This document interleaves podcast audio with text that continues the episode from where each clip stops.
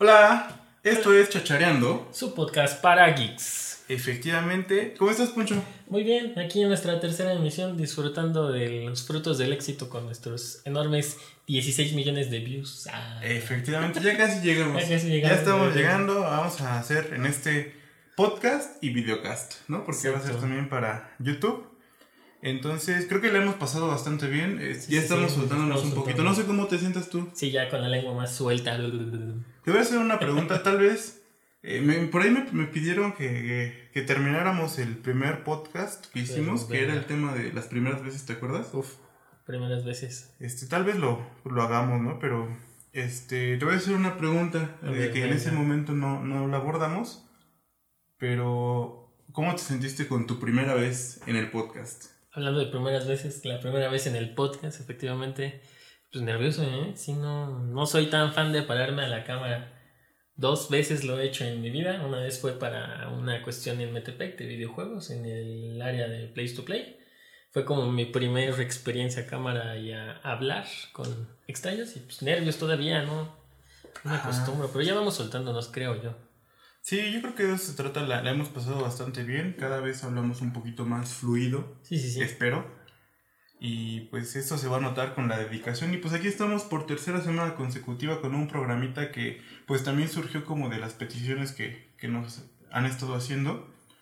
eh, que son pues qué computadora debo elegir, ¿no? ¿Qué computadora me compro? ¿Qué es lo primero que debes elegir según tu perfil? Y, y seguramente te ha pasado, creo que somos ese tipo de personas a las que cuando una, cualquier persona se va a comprar una computadora, Sí, se acercan a nosotros y a nos los que se consulta primero, así de, él tiene cara de que sabe, veo que le pica y que le mueve, él me va a decir que necesito. Así es.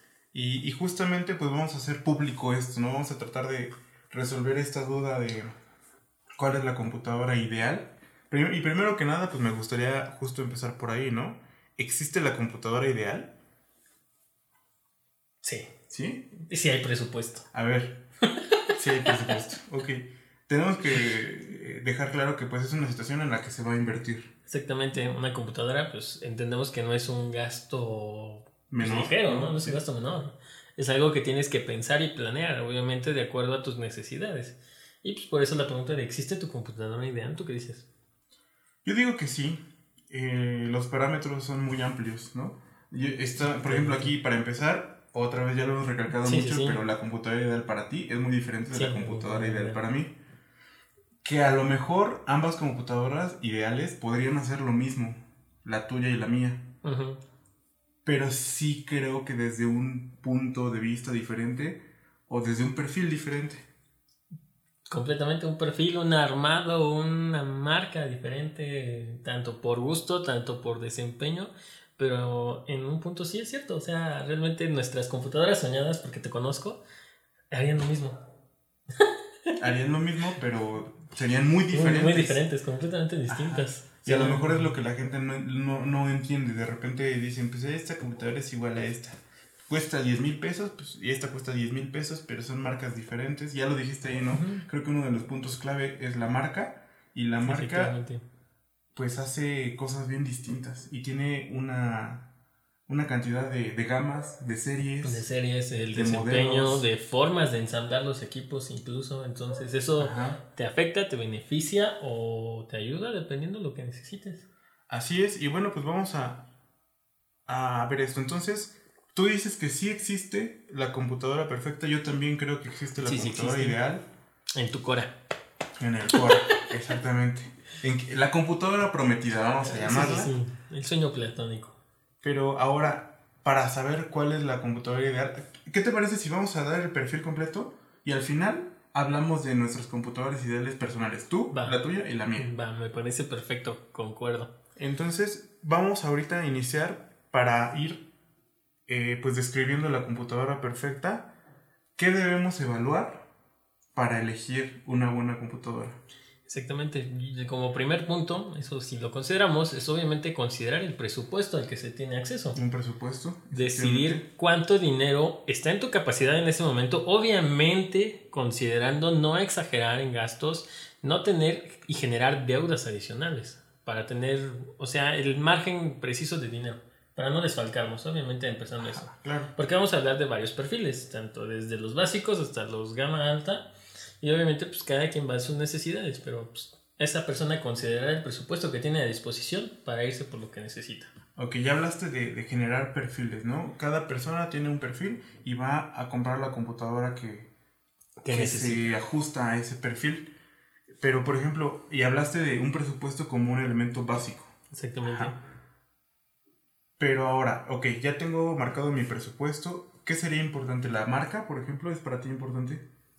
Sí y no. Creo que a estas alturas de la vida las marcas ya son muy competitivas y el hecho de que haya competitividad en el mercado te genera calidad.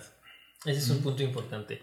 Las marcas sí te pueden hablar mucho mejor de un historial de la empresa, eh, pero creo que a estas alturas de la vida, a este 2020 cerrando ya casi, estamos hablando ya que es el año, unos cuantos meses de acabar, creo que la marca ya no es tan relevante como se pensaba unos años atrás. ¿O tú qué opinas? Yo tengo el problema de que yo soy una persona que se casa con las marcas. Yo también. Yo me caso con las marcas Ajá. igual que tú. O sea, sabes que tengo una marca que Ajá, soy súper fan y lo que hagan ellos les efectivamente. rendimos tributo. Pero este, creo que sí, como a un público más general, comprando su primer equipo, la marca no es tan relevante. Pero, por ejemplo, es que te lo pregunto porque muchas veces de estas consultas que llegan, me dicen, oye, me ofrecen esta una computadora Dell. ¿Cómo la ves? Y yo me quedo así, pues no te puedo decir mucho, ¿no? ¿Estás de acuerdo que si te dicen, este, ¿cómo ves una computadora Dell? Del de X cantidad de dinero. O sea, si, si me estás pidiendo que evalúe la marca, ok, Dell es una computadora ya con mucho Mucho recorrido, sí. muy prestigioso, este, lo Tiene que sea. diferentes gamas y ¿sabes qué es? Es marca, eso. bueno. Es, es una buena marca, pero ¿qué tiene la computadora, no? O sea, ¿Dell Exacto. qué? Del qué. ¿Con Ajá. qué cuenta esa Dell? Ajá. Que me puedes estar diciendo una Dell y a ti te la están vendiendo como una Dell muy buena, pero realmente lo que tiene adentro no cumple. Entonces, digamos, yo soy eh, don, don Francisco y llego contigo y, y te pregunto o que, te pido que me des una recomendación y te digo que me están vendiendo una computadora. ¿Qué necesitarías que yo te dijera de esa computadora para que tú me des la recomendación? Uno, procesador. Capacidad del procesador. En un segundo punto, capacidad de memoria RAM. También dependiendo del perfil, porque obviamente si necesitas hacer muchas tareas, vas a necesitar más memoria RAM. También en ese perfil, ¿qué tanto almacenamiento necesitas? Ese sería mi tercer punto. Procesador, RAM, almacenamiento. Y pues era el hobby, ¿no? ¿Qué vas a hacer con esa computadora en tu tiempo libre? ¿Vas a necesitar potencia gráfica o no vas a necesitar potencia gráfica? Entonces, esas serían las cuatro cosas básicas que yo te preguntaría. El procesador, la RAM, el el- la GPU, lo que conocemos ya es en el- la tarjeta de video, en el Populi, y el almacenamiento. Muy bien, pues esos serían como los elementos clave para que podamos eh, como evaluar una computadora. Orientar al que decida comprar su primer equipo, ¿no? O, bueno, ya que tenga algo de historia, ¿no? Así que, ¿qué cuatro puntos necesita considerar? Ok, ahora, también sería importante si te está pidiendo don Francisco una recomendación, que sepas a qué se dedica don Francisco, o a lo mejor no a qué se dedica, sino para ¿Para qué qué va a usar usar? la computadora. Exactamente. Y es ahí donde crearíamos lo que mencionábamos hace ratito, el perfil, que va acorde a las necesidades de uso de la computadora. Esa computadora, ¿dónde va a estar? ¿Cuántas personas la van a usar? ¿Y con qué fin la van a usar? ¿No? Abarcando ahí. Por ejemplo, vamos así sencillito. No vamos a hablar de nosotros porque ya dijimos que al final, Al final vamos a exponer nuestro gusto y nuestro... pero tú vives, por ejemplo, con tu novia. Ujú. ¿Qué, qué, ¿Para qué usa ella su computadora? ¿Qué, ¿Cómo sería su perfil? Ella es- tiene un perfil profesional, eh, ahorita pues, es docente, se dedica demasiado a dar clases, es diseñadora, entonces necesita un equipo un poco más potente de lo normal, porque tanto se dedica a editar video, a procesar imágenes, como ahorita en este momento a dar clases en línea. Entonces necesita una computadora, obviamente con una cámara como extra y con un buen micrófono, para que pueda tener una clase fluida. Y, por ejemplo, si yo, si va a una tienda a la que te gusta Office Depot, Venga, un Office. y Office Depot y dice, eh, dame una, una laptop eh, para diseño. Se la podrían, o sea, él- o ella busca, así que diga un letrero laptop para diseño. se la podrían ofrecer. Sí, pero siento que, híjole. Luego... ¿Esa es la manera correcta de llegar a pedir una computadora? No creo que sea la manera correcta. Luego también ahí entra el problema de que cuando vas a una tienda, la que sea a comprar, pues obviamente te van a dar recomendaciones desde el punto de vista del vendedor. Sí, muchas veces los vendedores sí tienen la capacidad, sí conocen de los equipos, pero se olvidan como de realmente las necesidades del, del cliente. Entonces creo que ahí se les olvida pues contemplar todo el panorama, como bien decimos, estos perfiles. Ellos dicen, ah, pues mira, yo te puedo ofrecer este equipo, gama alta, hace esto y esto y esto, y sale sobrado, pero pues están dando un gama alta que a lo mejor te va a salir el triple de lo que tú podrías comprarte que te cumpliera todo lo que necesitas. Muy bien. Ok, por ejemplo, en eh, en mi casa, yo como ya les dije, eh, lo, que, lo que me caracteriza o, o, lo que me valida para poder hablar sobre tecnología es que soy una persona de 30 años que vive todavía en, con sus papás. Y aparte soy zipizapo, no sé si ya lo notaron. Entonces creo que este, soy, soy una persona apta para esto. Entonces en, en mi casa lo que usan, eh, mi mamá por ejemplo, que es la que más usa la computadora, o mi hermana, este, mi mamá pues para documentos, así Word, imprimir, navegar en Internet. Y eso, poco navegar en Internet, porque pues ya también mi mamá es, es este iPhone, casi casi es una millennial, entonces las, las videollamadas por Zoom también ya se las echa por, por iPhone. Le digo que tiene sus reuniones Illuminati.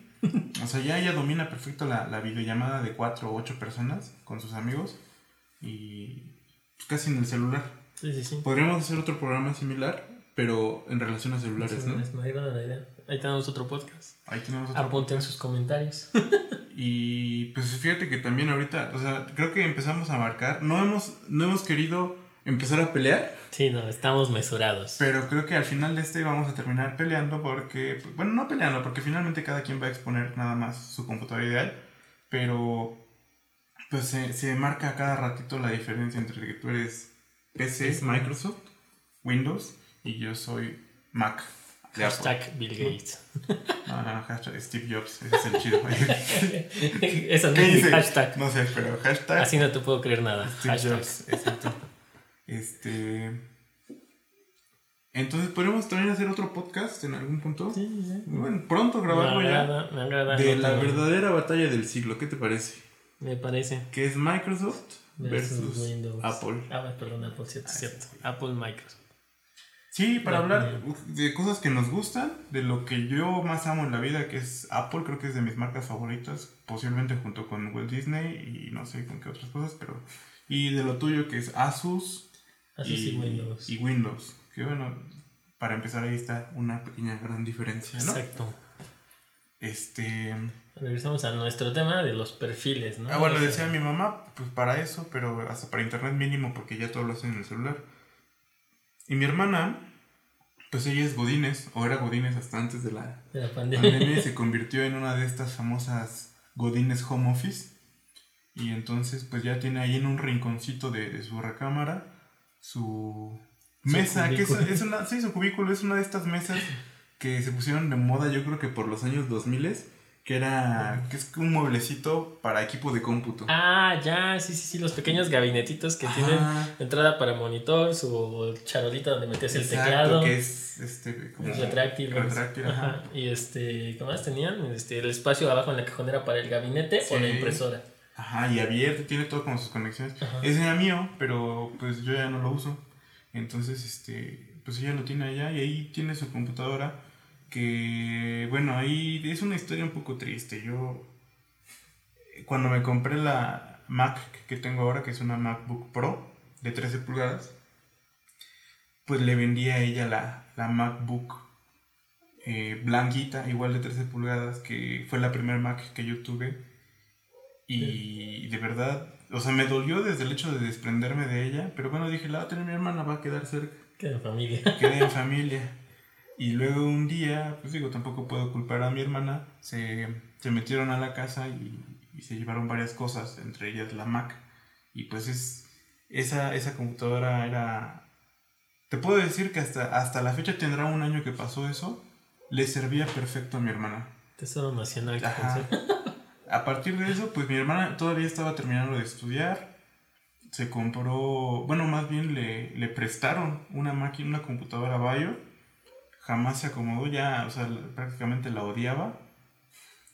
Y luego ahorita pues le dieron para trabajar un equipo de su empresa. Este, no vamos a mencionar a su empresa para no meternos en broncas, pero pues hasta eso la empresa se ha portado chido y le dieron equipo para trabajar desde casa. No recuerdo, creo que es una Lenovo, no recuerdo la marca del, del equipo que tiene, pero es una PC.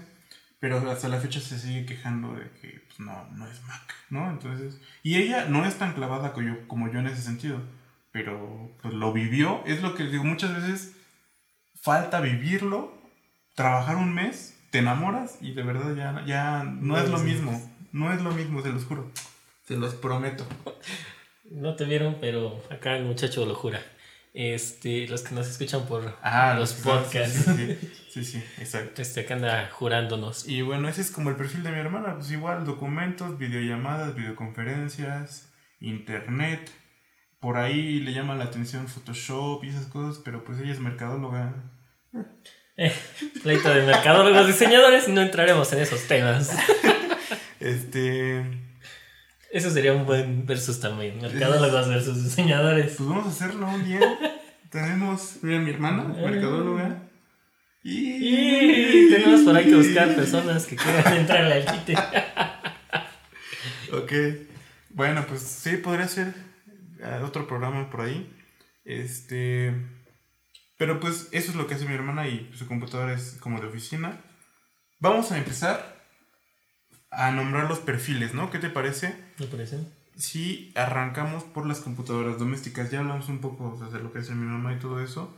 Eh, eso es lo que se puede hacer de manera doméstica, ¿no? Ahora, ¿qué computadoras o qué necesitaría una, una computadora como características para que cumpla, para que haga esas tareas? Para que sea una computadora doméstica. Ajá. Pues en principio, como bien lo dices, o sea, una computadora doméstica es esta computadora que vas a tener en casa para cuestiones súper básicas, como bien dices, que usa tu mamá, un documento en Word, mm, ver alguna película, alguna que otra serie y... Netflix, esas ondas, ¿no? Esas ondas. Quizás que la puedas conectar a tu pantalla para que pues, puedas ver película a gusto, Sí, lo que sea, ¿no? lo que sea. Y pues realmente hay más que Word, ya. Excel, algunos. Ahora, este. Ya, ya eso ya lo mencionamos, Ajá. los diferentes perfiles que podemos encontrar, pero ya en características En técnicas. potencia gráfica y características, pues una computadora realmente sencilla en esa gama doméstica oscilaría, al principio, en los 7 mil pesos. Lo pongo como margen básico, unos 7 mil De pesos. 7 mil a 10 mil De pesos. 7 mil a 10 mil sería un rango básico para una doméstica. Estas computadoras domésticas tienen procesadores de pocos núcleos. Tienen una velocidad un poco limitada. A ver, vamos a empezar por ahí. Dijimos que las características a, a evaluar son cuatro: Ajá. procesador, Procesador, memoria RAM, RAM, los gráficos, gráficos y el y almacenamiento.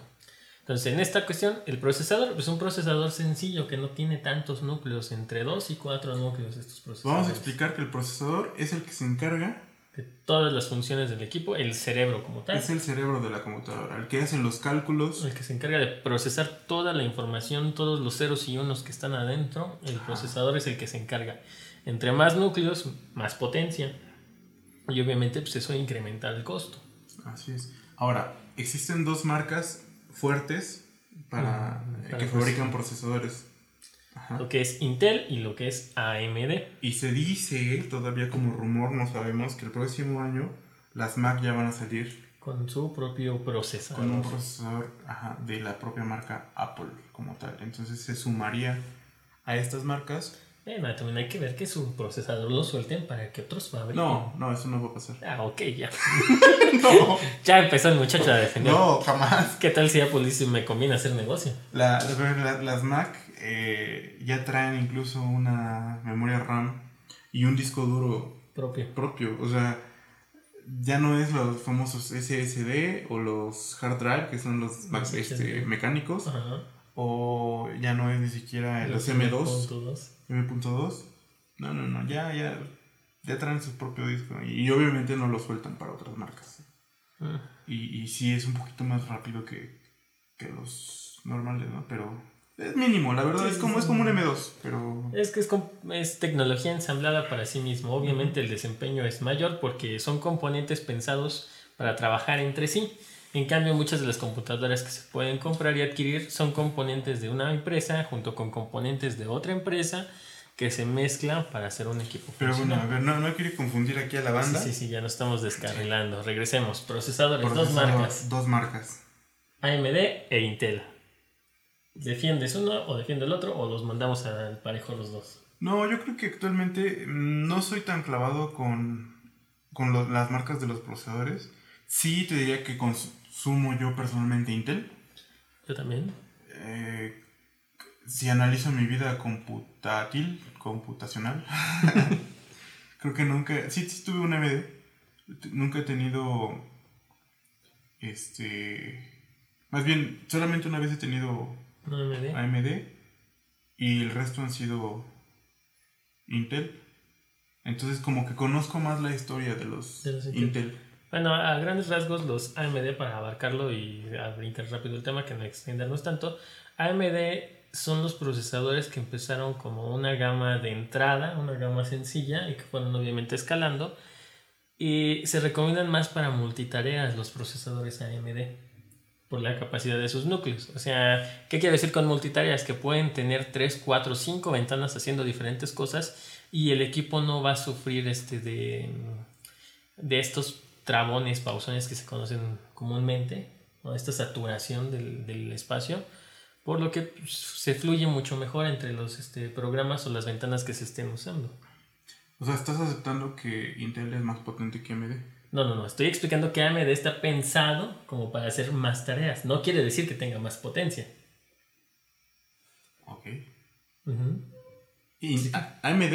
AMD, AMD, Multitareas. AMD multitareas. Intel no. Sí, pero en otro perfil. Ok. ¿Ok? AMD es una cuestión un poco más sencilla. AMD usa mucho lo que es el código abierto, código que puede trabajar y manipular casi cualquier persona porque es un código libre este, para hacer esas funciones. Bueno, sin meternos en tanto rollo. AMD en este punto, pues sus procesadores están pensados más en eso, en que sus núcleos sean un poco más eficientes entre sí para que puedas abarcar más tareas. No quiere decir que tengan más potencia también. Ujú. Ok. A ver, explícame de lo de Intel. Pues el de Intel es una marca para empezar más comercial. Más, más popular, conocida, más conocida, más cara. poco más cara, efectivamente. Eh, no sé si solo soy yo por, por el hecho de que te digo que yo lo he consumido como más eh, en forma. Quizás el- la primera computadora que recuerdo es la Intel HT, Intel Pentium 4. En tu cuadro. Los Pentium fueron una revolución en nuestra época Sí. de adolescentes, ¿te acuerdas? Sí, venían apenas entrando y la publicidad que les hicieron en esa época fue abismal y eran casi naves espaciales en tu sala, entonces así te lo vendían, ¿no? Un superprocesador. Ajá, fue, fue como el cambio a, la- a las computadoras domésticas o, o ya que podías adquirir comercialmente potentes. Sí, exactamente, donde la interfaz ya era súper amigable con el usuario y te daba una ventaja de rendimiento enorme a lo que eran antes las computadoras. Y fue, y fue quizás el punto en el que despegó un poquito por encima de, de. AMD. Actualmente creo que ya Ya están empatados. emparejado sí. mucho. De hecho, acaba de salir la tercera generación de los Ryzen 3, la serie 3000, que es una serie económica y muy potente que compitió contra los Intel de la serie i, de los i9000. Mm. Y el costo obviamente pues era mucho menor en AMD, dando un rendimiento muy similar a Intel. Obviamente ahí hay distinciones porque mm, abarcando o siendo un poco más profundo en el tema, los programas cuando se hacen a veces están pensados para funcionar mejor con un procesador o con otro. No quiere decir que el procesador sea malo, sino que el programa considera la eficiencia de un procesador para sacar el 100% de su rendimiento. Es correcto, recuerda esto que estás diciendo. Sí, sí, sí, lo tengo muy claro y por eso yo también soy Intel. Efectivamente. La verdad es que yo también, o sea, si me piden una recomendación, siempre recomendaría Intel por encima de AMD. Pero sí hay que reconocer que en los últimos años, quizás en los últimos dos años, ha habido un repunte de AMD, sobre todo por porque ha alcanzado altos niveles al igual que, Intel. Creo que todavía Intel por encima, pero ahí podría aplicar esa cosa que, te, que siempre te digo que, que no me gusta y para mí es inexistente de la relación precio-calidad. Para mí eso es simplemente justificar el no puedo pagarlo. Perdón, suena, suena mamón, perdón. Suena mamón. Es un poco mamón, pero es la realidad. Pero es la realidad y aparte eso no existe. O sea, de verdad no lo hay. No hay una relación precio-costo. Si quieres algo bueno, es más caro. gastar. Tienes que pagar. Y hay muchas cosas que lo pueden mejorar. Siempre hay hasta comerciales y cosas que hicieron de lo barato sale caro, ¿no? O sea, siempre. Es que ese es un hecho y conforme te adentras en el mundo de la tecnología te das cuenta que para tenerlo mejor necesitas gastar más. Así es. Bueno, ahora para ya no, no confundir a toda la banda que está esperando que les digamos cuál es la computadora perfecta para ellos. Exacto. Nivel doméstico. Vamos a hacer el planteamiento en Intel. Ok. Ajá. Intel maneja, me parece que ahorita Core i3, Core i3. Core i5, i 5 Core y i7 7 y 9 y 9. Y ahorita acaba de salir hace relativamente poco. Hay otros, pero ¿cuál, cuál es el que acaba de salir? El i10 que acaba de salir la generación de La generación 10, pero es, es i9 todavía, ¿no? Pero es generación 10, Sí, ¿no? la generación 10. Pero para doméstica, yo, yo recomendaría i3 i3 i5. i5 sobrado. sobrado. Un i5 sería un procesador sobrado. Que eso, o sea, yo también ahí, ahí va mi punto de vista. Yo prefiero una computadora tantito sobrada que muy limitada, así como con las características Mínimas. mínimas. sí, sí, sí. O sea, yo me, yo me desespero con una computadora que es lenta. Entonces prefiero tenerla tantito sobrada. Yo.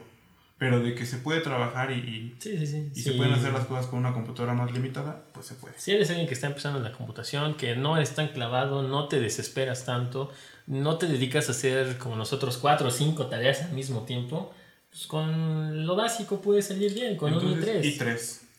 I3. Un i3 para la gama doméstica. Un gama doméstica ya más sobradito, un i5. Ujú. Y obviamente también hay diferentes potencias. Ah, sí. El precio varía. Va- Pueden encontrar, por decir algo, el i3 i5 a 2.1, i5 a 2.6. Obviamente, 2.1 es la velocidad del procesador. El 2.6 va a ser más rápido que el 2.1. Obviamente. Es lógico. Obviamente también va a ser más caro el 2.6 que el 2.1, ¿no? Exacto. Entonces, ese es como de pueden evaluarlo. En resumen, i3 o i5. Las potencias, pues creo que no, importan varía mucho. tanto. No, no va a haber tanta diferencia en las potencias. Salvo les digo que sean muy dedicados a ciertas tareas. Memoria RAM para cuestiones de casa. Memoria RAM, yo digo que con a esta época 8 GB es lo mínimo para ¿Sí? una computadora. Sobre todo por la cuestión de los que ven streaming.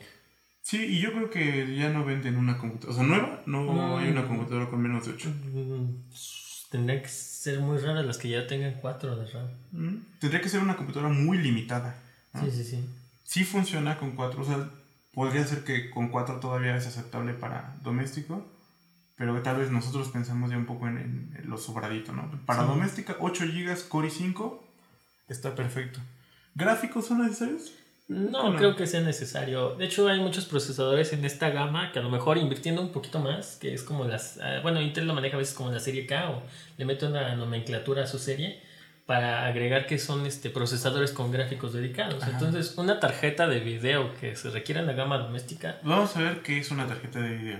Pero creo que esto no es necesario. Hay dos empresas. AMD, AMD. que hace los Radeon, Ajá. y Nvidia, que hace las series GTX, Las cuadros. las. Quadro y demás. Ahorita creo que no es muy necesario para, para Para los domésticos. Vamos a hablar más adelante de, de estos gráficos.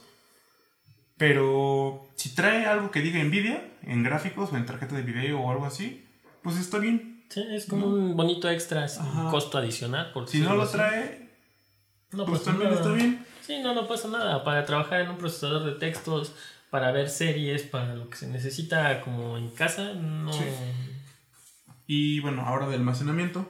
Almacenamiento. No le veo como tanta capacidad, pero lo básico creo que ya en esta época son 500, 512 gigas. 512 ¿no? gigas, que es el estándar que se maneja en los discos. Sí, igual yo creo que ya es difícil encontrar una computadora con, Con menos, menos. que eso. Al Están menos, todavía los de 128 y 256 gigas, pero es rarísimo también ya verlos. Sí, al menos en estas gamas. Yo creo que sí he visto computadoras más potentes, ejemplo la Mac que tengo, que, que vienen reducidas en ese, en ese punto, pero traen un disco SD, ¿no? Que es más rápido, Sí, que sí, sí. es todo eso. eh, este, Ah, y También entiendo que la serie que compraste de Mac es como más ligera. Más bien abarataron la parte del almacenamiento, no- que no tengo problemas porque tengo mi disco eh, se externo. puede trabajar con un disco externo. Cualquier Ajá. computadora de gama doméstica le puedes agregar un disco adicional sin mucho costo. Si lo llenas, ¿no? Sí, sí, sí. Y, y pues así es como funciona. Entonces ahorraron en esa parte y le metieron más a lo mejor al procesador, a la pantalla, todo eso. Bueno, están los gráficos y demás. Entonces Bueno. recapitulamos. Doméstica, ¿te parece? Doméstica, Procesador. Ajá. Un i3, un i5 sobrado, si quieres andar un poquito más holgado. Eh, lo que es memoria RAM, recomendamos mínimo 8 o 4, ya no hay problema, de 4 a 8. Digo, el estándar ya por lo regular son 8 GB. Y a partir de ahí los gráficos no son necesarios. Si el procesador tiene gráficos dedicados, pues un plus. Y el almacenamiento de unos 500 GB, 512 GB, ¿no? Para Eso la gama doméstica. Eso sería como lo básico a realizar en una computadora para la gama doméstica. Es correcto. Bueno, ahora en esta parte que ya definimos, eh, el, el capítulo pasado en lo de la película hablamos que íbamos a extender un poco, todavía no lo vamos a hacer, pero la parte de eh, las smart houses, las casas inteligentes. inteligentes. que es toda esta parte de la domótica, ¿no? Así se llama el concepto como tal, de hacer una, usar la tecnología en los espacios. Eso lo vamos a hacer, pero a nivel doméstico, pues ya empieza esta parte de los eh, ecosistemas, ecosistemas digitales, ¿no? Este, este concepto yo, yo lo repito para dar los créditos, lo escuché con Víctor Abarca, que es un youtuber, que habla sobre tecnología y, y, bueno, existen varios tipos de ecosistemas. ¿Qué es un ecosistema digital primero que nada? Es como el cerebro o lo que va a controlar la tecnología que tienes en tu casa. ¿Qué tecnología puede haber? Por ejemplo, que prendas y apagues la luz con, con la voz. O sea, este, enciende la luz del- de la recámara y se enciende. Enciende la luz de la sala y se enciende. O incluso que la cambies de color. Pon la luz de la habitación en color verde. O, por ejemplo, las persianas. Abre las persianas de tal lado. E incluso hay un robot ahorita actualmente. Es como una cosa redondita. Que está en el piso y ya tiene como su cajita de guardado. Entonces le dice, le dices, barra la casa. Y entonces esa cosa empieza a caminar. Y ya tiene sensores para ir detectando dónde hay muebles. Entonces empieza a recorrer todo y empieza a barrer.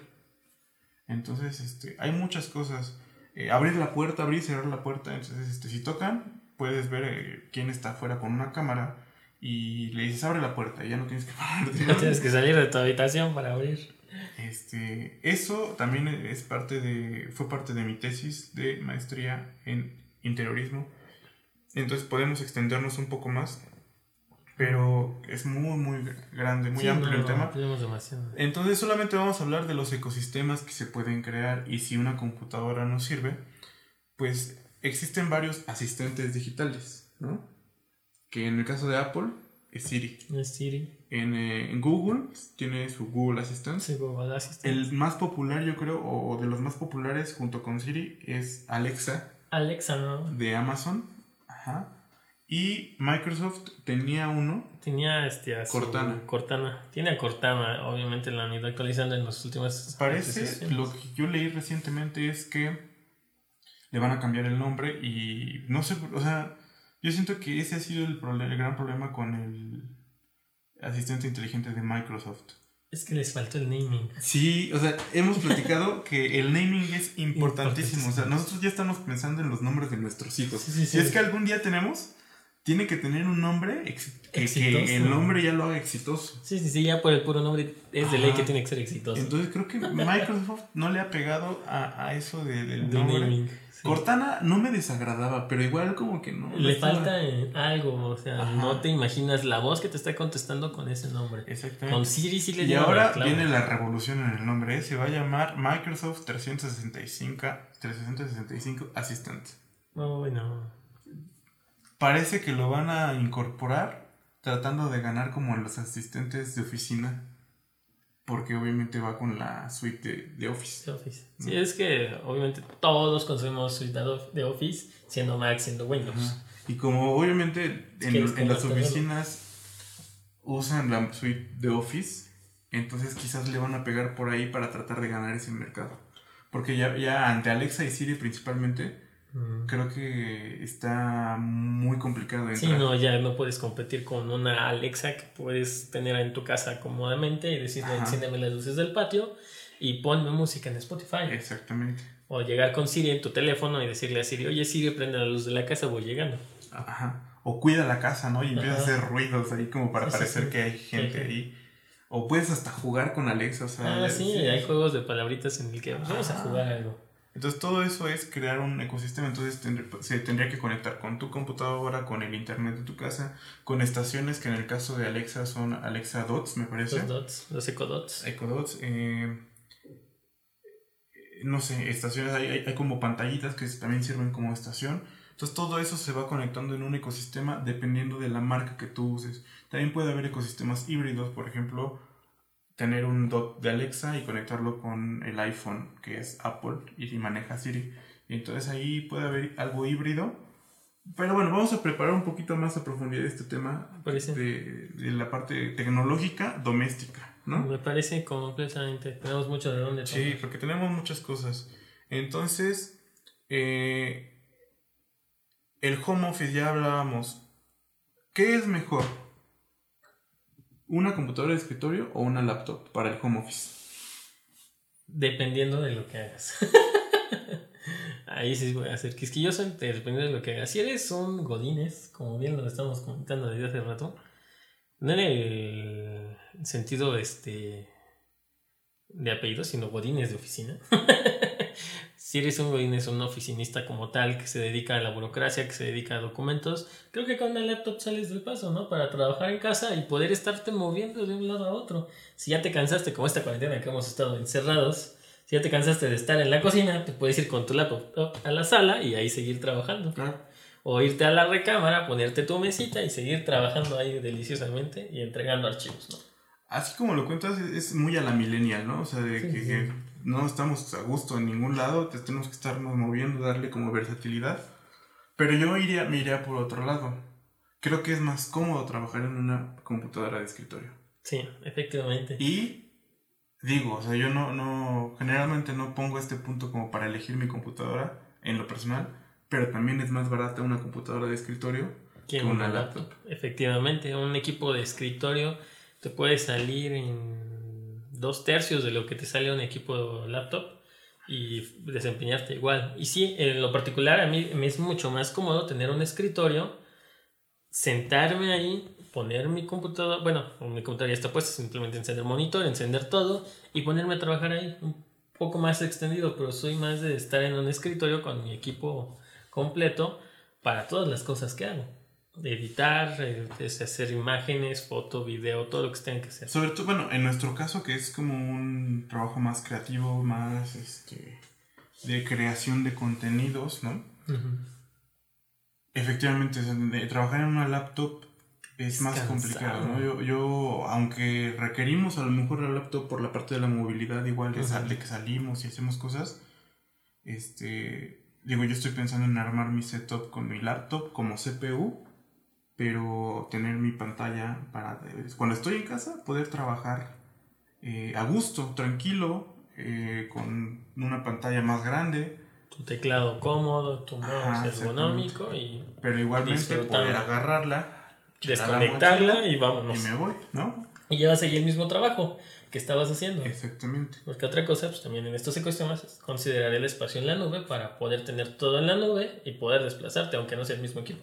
Y aquí llevamos a una cosa. Yo consideré precio y, y comodidad. En la computadora de escritorio gana en, en, esos aspectos. Pero también ya metimos la parte de que nuestros perfiles lo requieren. Lo requieren. Pero, como bien decimos, la parte de oficina no lo necesita tanto.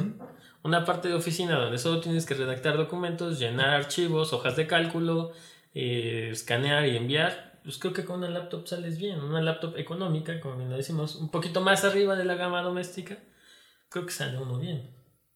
Puede ser. Yo, yo, yo, o sea, yo pelearía porque en doméstica, pues sí, ya realmente la- las laptops y las PCs están como a Sí, la par. están a la par. Pero sí, siento que es más cómodo tener una, una laptop. Digo, perdón, una computadora de escritorio. Una workstation O sea, armadita. Tienes tu espacio ya bien definido y puedes trabajar ahí. Sí, no lo puedes mover tan fácil a la cocina o demás. Pero, pues digo, creo que si vas a trabajar, hasta te evitas distracciones. ¿no? Eso sí, creas tu propio ambiente de trabajo, tu espacio y ahí te quedas trabajando todo el día. Y ya te decíamos lo de los perfiles. Es muy diferente, como decías, un- una persona que va a hacer home office, que es un Godínez, que mandaron a su casa por la cuarentena, o que tiene uno o dos días de, de home office al- a, la semana, como es en el caso de algunas empresas, o alguien que es un emprendedor y que trabaja desde su casa, pero pues atiende como su propio negocio y tiene que andar así- yendo a juntas o, o ver a gente, llevar presentaciones, qué sé yo, ¿no? Son, son diferentes perfiles pero bueno, vamos a, a seguir definiendo y, y- y creo que cada uno podrá ir encontrando en qué perfil encaja. Vamos a uno de los perfiles más populares que te pareció, Venga. que es el perfil gamer. Uf. En este perfil gamer, venga, chupaca, que es mi mero mole. Así es. Lo definí en cuatro puntos, a ver si estás de acuerdo A ver, conmigo. échamelos, yo te. Que es el pro player, sería la gama más alta, La gama más alta, la gama competitiva. la gama competitiva exactamente. El streamer, que es una gama alta abajo de la más alta. Ajá, pero el enfoque es distinto porque tienes es que dedicarte a hacer contenido Así en es. vivo. El jugador casual, alguien que eh, le De vez gusta en cuando, casual. como tú comprenderás. Mm, yo me consideraría hasta menos, ¿eh? Sí, menos que casual. Menos que casual. Uy, no, sí estamos mal. Lo intentamos enviciar y no se dejó. Mm, No, la verdad es que no. Sí, no. Este y finalmente una computadora gamer infantil. O sea, para niños que les gustan Sí. los videojuegos y que el papá le cumple el capricho. Sí, estoy de acuerdo. Me, me agrada tu referencia de esas cuatro clasificaciones dentro del área gamer. Y pues sí, empecemos con el competitivo, ¿te parece? El Voy dando mi descripción y abarcando qué es lo que se necesitaría para estos equipos. Venga. Obviamente en las cuatro funciones que habíamos dicho, procesador, RAM, gráficos y almacenamiento. Primero que nada, aclárame qué es un pro player.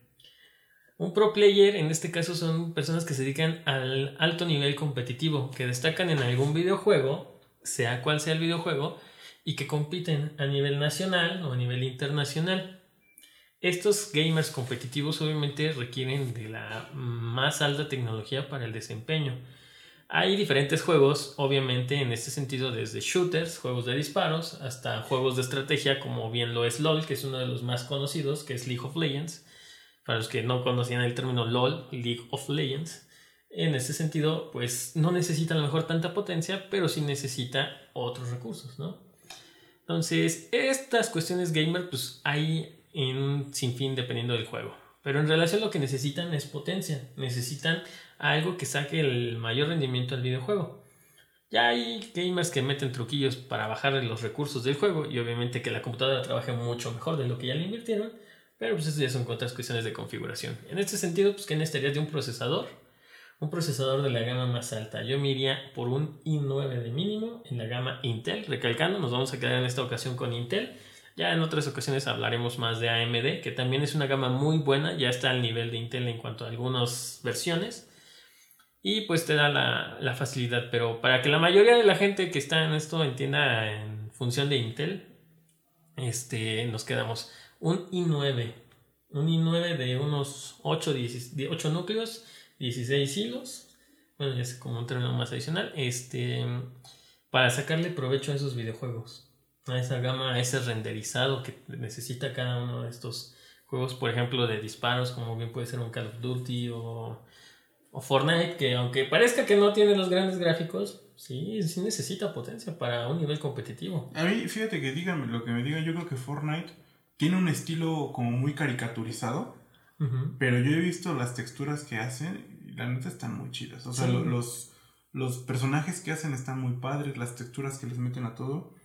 De repente sí ves un árbol así medio poligonal, ¿no? Pero, pero creo que sí tiene detalles de muy buena calidad. Sí, y ahorita con la implementación de las nuevas tarjetas de video, el ray tracing, pues sí necesitas un poco más de potencia para sacarle jugo hasta un Fortnite.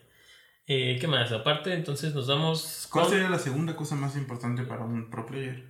Uno, el procesador. Uno, el procesador. Dos, la memoria RAM. Indiscutible. La mayoría de los juegos ya a estas alturas necesitan, para correr fluidamente, unos 12 GB de, de mínimo. Obviamente el estándar va a 4, 8, 16, 32, etc. Pero pues puedes hacer ahí un híbrido entre una de 8 y una de 4 y ya tienes este, tus 12 GB de RAM. El estándar obviamente les digo va de 2, 4, 8, 16. Pero pues con 12, 16 GB de RAM creo que tienes suficiente para correr todos los juegos de la gama alta. Creo que con eso sería pues, la entrada, ¿no? De tener 16 GB para, para tu computadora. Obviamente, entre más le metas, pues más tareas puedes hacer. Pero como estamos hablando del ámbito competitivo alto profesional, con 16 GB de RAM estamos. Procesador alto, un i7, un i9, 16 de RAM y luego nos vamos a la parte de la potencia gráfica, una tarjeta de video. ¿Qué tarjeta de video le meteríamos? Pues, como bien lo decía Mario, tenemos las Intel, perdón, las de Nvidia y las de AMD, la gama radio. Ahí van muy parejas y pues, en este caso igual nos vamos a quedar con Nvidia, que es como lo más popular. De hecho, como acaba de salir la nueva gama, pues nos vamos a quedar con la serie 2000 o la serie 3000 que me quedaría con una GeForce GTX de la serie anterior, una 2080 Ti. Que para arriba, ¿no? Para arriba, que sería como lo mínimo en la gama gamer. Obviamente, pues la serie 3000 acaba de salir, se está estrenando en este mes de septiembre. Y pues para que llegue a todos los hogares, pues va a tardar. Pero ahorita lo tope de gama es una serie 2080 Ti. Fíjate, ahí yo, o sea, lo que puedo comentar, no, no, yo no le entro mucho a lo del gaming, pero me acuerdo que hace justamente como un año, no, yo creo que fue sí, como un año o a principios de este año que presentaron el juego donde salía tu ídolo. Keanu Reeves. Keanu Reeves, ¿cómo se llama? Que es este Cyberpunk. Cyberpunk. Que incluso presentaron una tarjeta de video Nvidia de, edición especial para ese videojuego. Que según iba a ser así brutal, así que si no tenías esa, esa, tarjeta de video prácticamente iba a ser... Iba a ser muy difícil que lo corrieras al tope de, de características de rendimiento. Y, y, era pues una tarjeta de video bastante cara porque era... Sí, estamos hablando de tarjetas de video que en cuestión a precio oscilan los 20 mil pesos. Imagínate. Sí. Y entonces... Eh, ¿Era la 2080?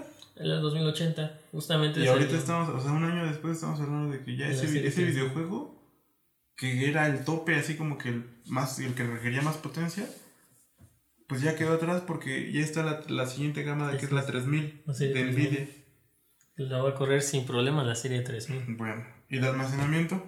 De almacenamiento. Para tantos videojuegos, yo sí recomendaría uno, en vez de usar un disco de estado sólido o un disco mecánico, como bien lo comentábamos antes, yo ya me iría por la serie M.2 o los que son los pequeños este, que parecen memoria RAM, esos pequeños discos de almacenamiento. Son unas tabletas, ¿no? Sí, son unas pequeñas tabletas que son los M.2 que se conectan por PCI, por eso la velocidad es un puerto PCI Express este, diferente, un poquito más pequeño, obviamente para esa parte de almacenamiento y pues de entrada para tus juegos favoritos, los que más le dedicas tiempo y como eres pro player tendrás ahí 3, 4 juegos a los que le dedicas un M.2 mínimo, mínimo de unos 500 GB.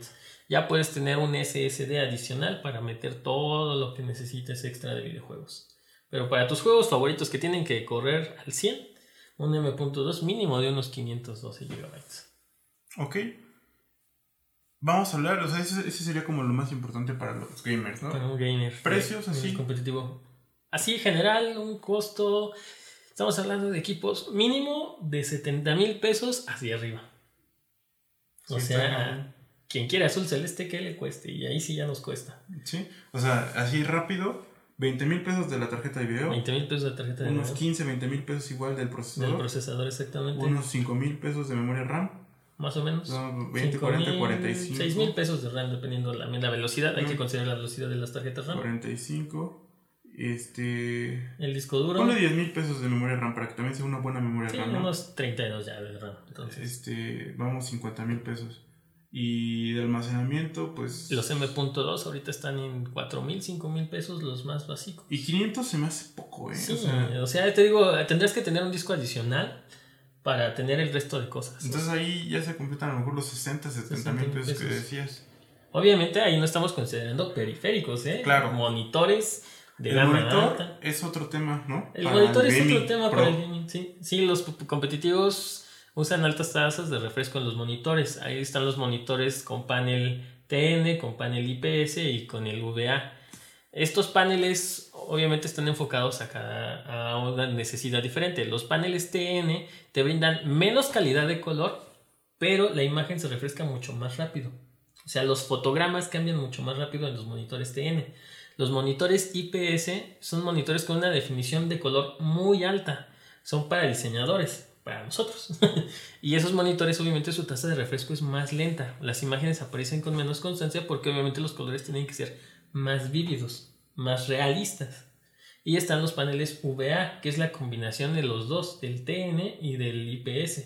Es un punto medio donde hay una buena resolución, donde la velocidad de refresco de imagen es buena y obviamente pues ahí vas a encontrar una gama de precios amplia, dependiendo la característica que necesites. Sí, un, un monitor gaming va de los 6 mil pesos, así el más baratón. A los- ¿Qué te gusta? ¿30 mil pesos? Sí, hay monitores de 30 mil pesos que son una maravilla, pero obviamente pues depende de lo que necesites. Un gamer competitivo, es, es que esa sí es una cosa. Los gamer competitivos cuidan mucho el monitor y muchas veces el monitor más caro no es el mejor para el competitivo. Es un monitor de gama media alta en cuanto a costo. Entonces un monitor de panel TN te sale mucho más barato que un panel IPS. Entonces ahí te ahorras como gamer, en el monitor te ahorras. Pero aún así estamos hablando de Sí, estamos- 10 mil pesos. Estamos 10,000. hablando, sí, un monitor con alta tasa de refresco, panel TN, pues sí estarías hablando de mínimo unos 5 mil con una buena marca. 5 mil, 6 mil pesos con una buena marca.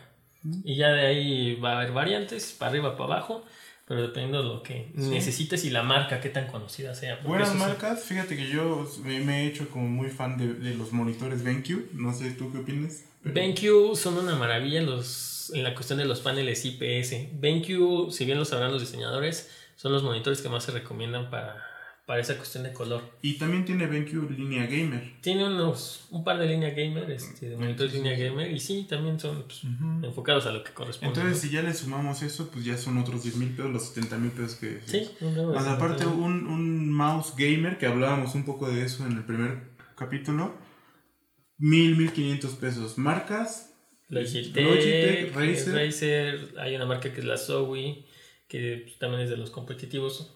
Y hasta los teclados, ¿no? Mientras un teclado para oficina te cuesta 150 pesos, 200 pesos son un teclados. teclado 60%, ¿cómo es? Un- eh, lo que es mi fantasía es un teclado 60%. Eh, es el Mecánico. teclado mecánico con sus botones Cherry MX. Ya luego Y aclararemos un luz poco más. retro, retroiluminada. Obviamente tiene luz. que tener su RGB bien puesto. Estamos hablando de un costo mínimo de dos mil pesos en un teclado En un mecánico. teclado nada más. Entonces, y, y estos mecánicos sí tienen como sensibilidad a la presión. Entonces, también terminan ayudando en, en- para los gamers, Sí, ¿no? sí, la velocidad de reacción, la forma en cómo está construido el switch, si es brown, si es este rojo, azul, o sea, te da una diferente sensación al tacto y te da un diferente tiempo de reacción.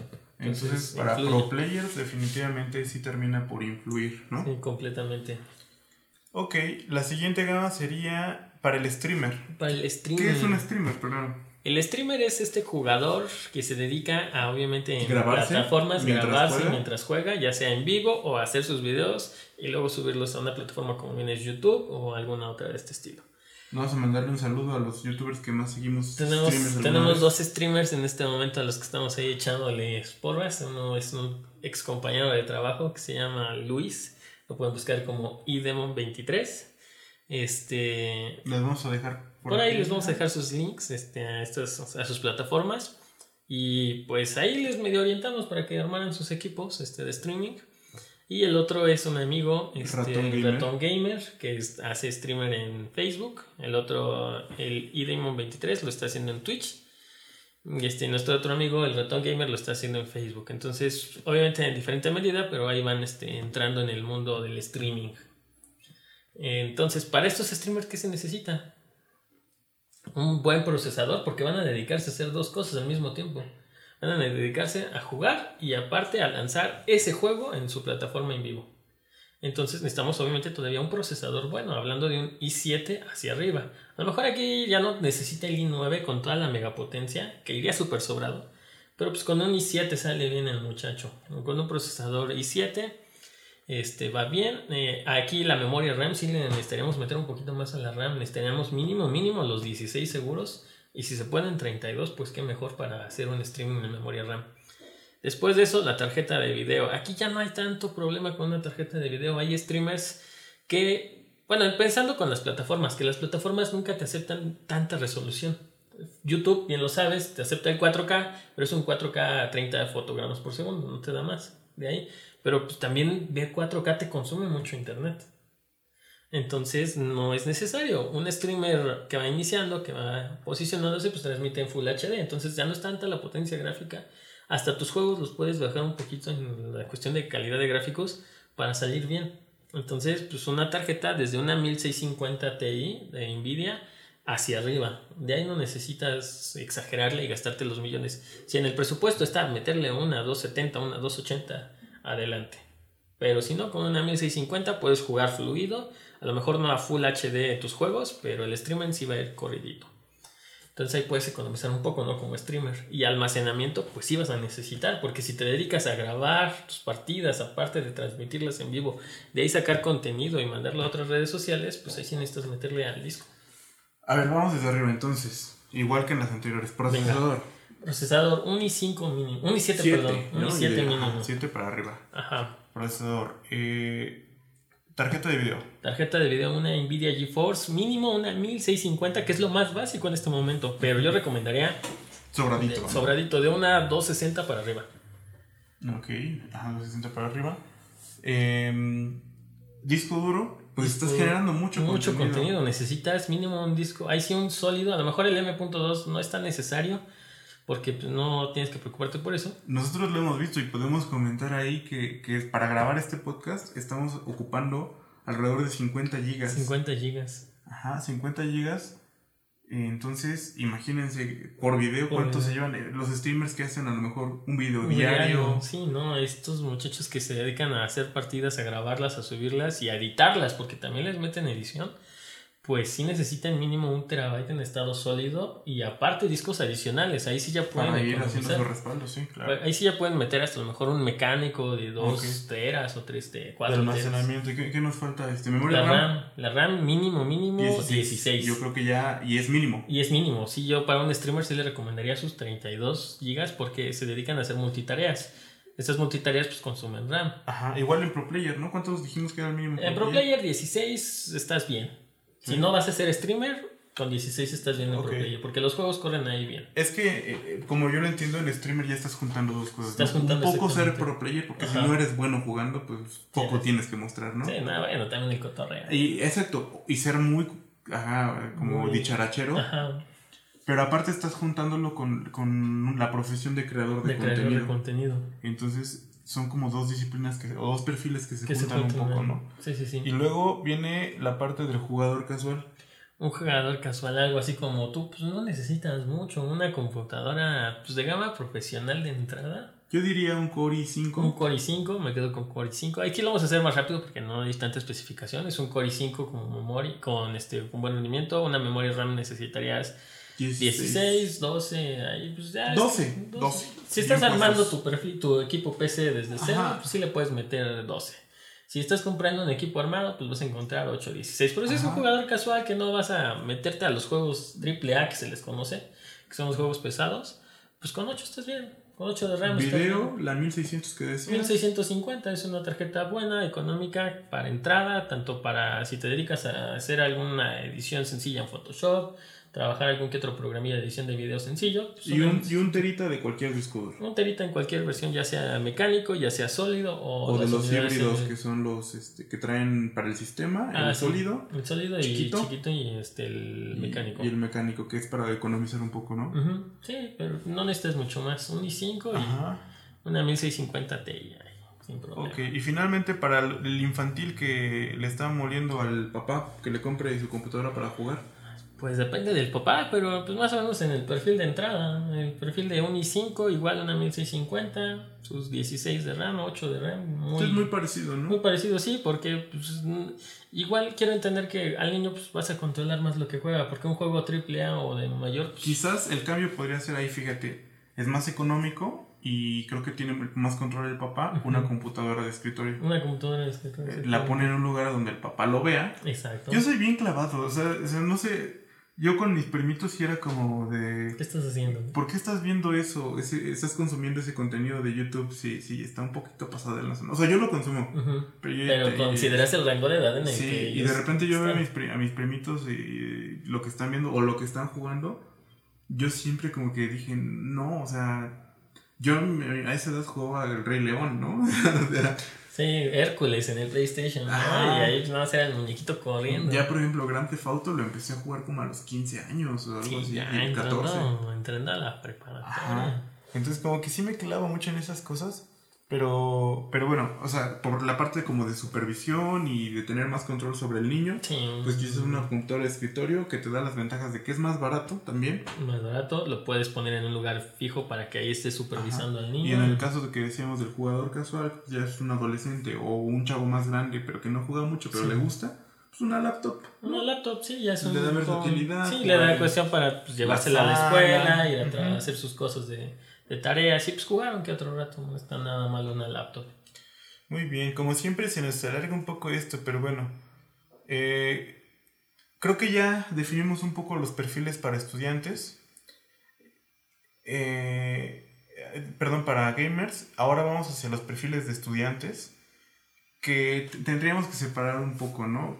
Primero, ¿qué nivel académico? Académico, exactamente. Sobre todo ahorita que pues, acabamos de iniciar ciclo escolar, ¿no? Ajá. Venimos iniciando ciclo escolar, realmente se sigue trabajando clases a distancia, clases en línea. Pues muchos todavía tienen la duda de qué le compro al niño. De hecho, hubo un meme, no sé si te percataste esta semana, ¿De qué? De una supuesta página, no lo corroboré bien porque no encontré la página, pero es una página de un municipio, de un ayuntamiento, Texcoco, creo, era y decía, si tu hijo te está pidiendo una computadora con tales características, no la quiere para la escuela, la quiere para jugar.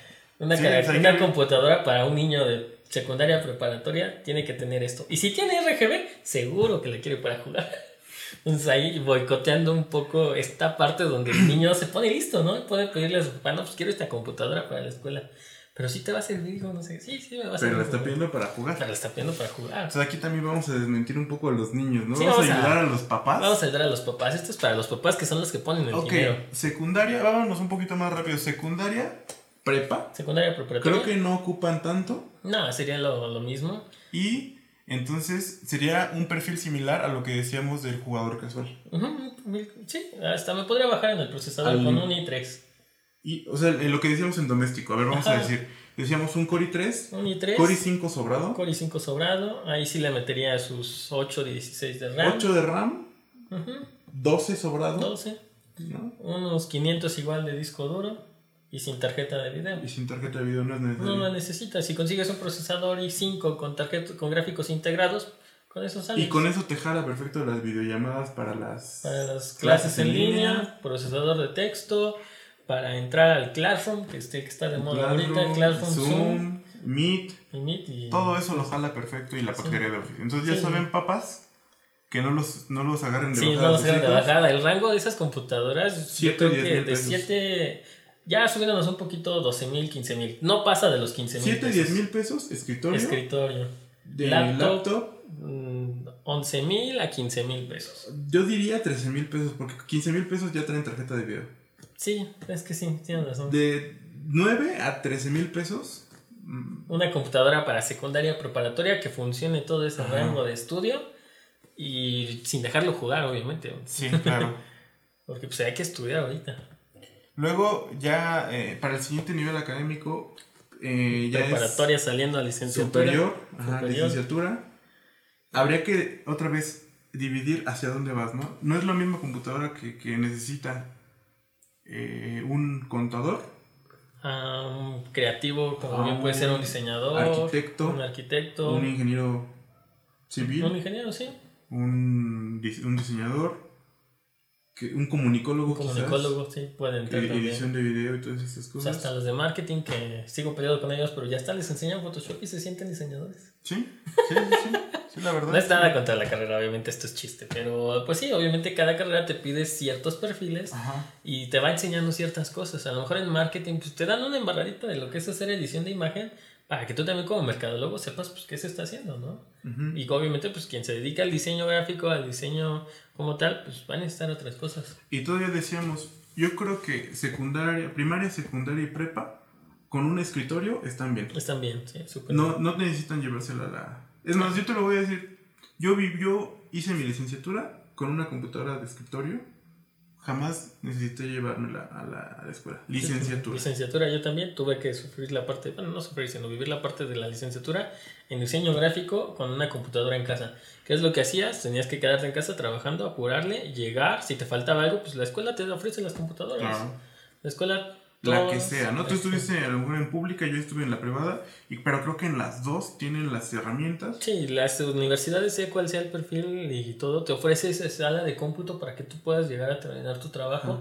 Y obviamente esto enfocado a tu perfil. Si es un área como de diseño, pues bien que sabes que son computadoras con esas características. Claro. Si es un área como administrativa, pues vas a ver que las computadoras pues cumplen lo que tienen que hacer y tienen todos los programas. Además, todavía en prepa y todavía en licenciatura, difícilmente un maestro te va a dejar que tengas abierta tu computadora. Sí, en licenciatura sí, creo que te vas hasta maestría aquí en en, la México. maestría, yo lo vi aquí, ya, ya es como, ya puedes tener tu, tu computadora y los maestros todavía de repente, a ver, cierren sus computadoras porque quiero que me pongan atención totalmente acá.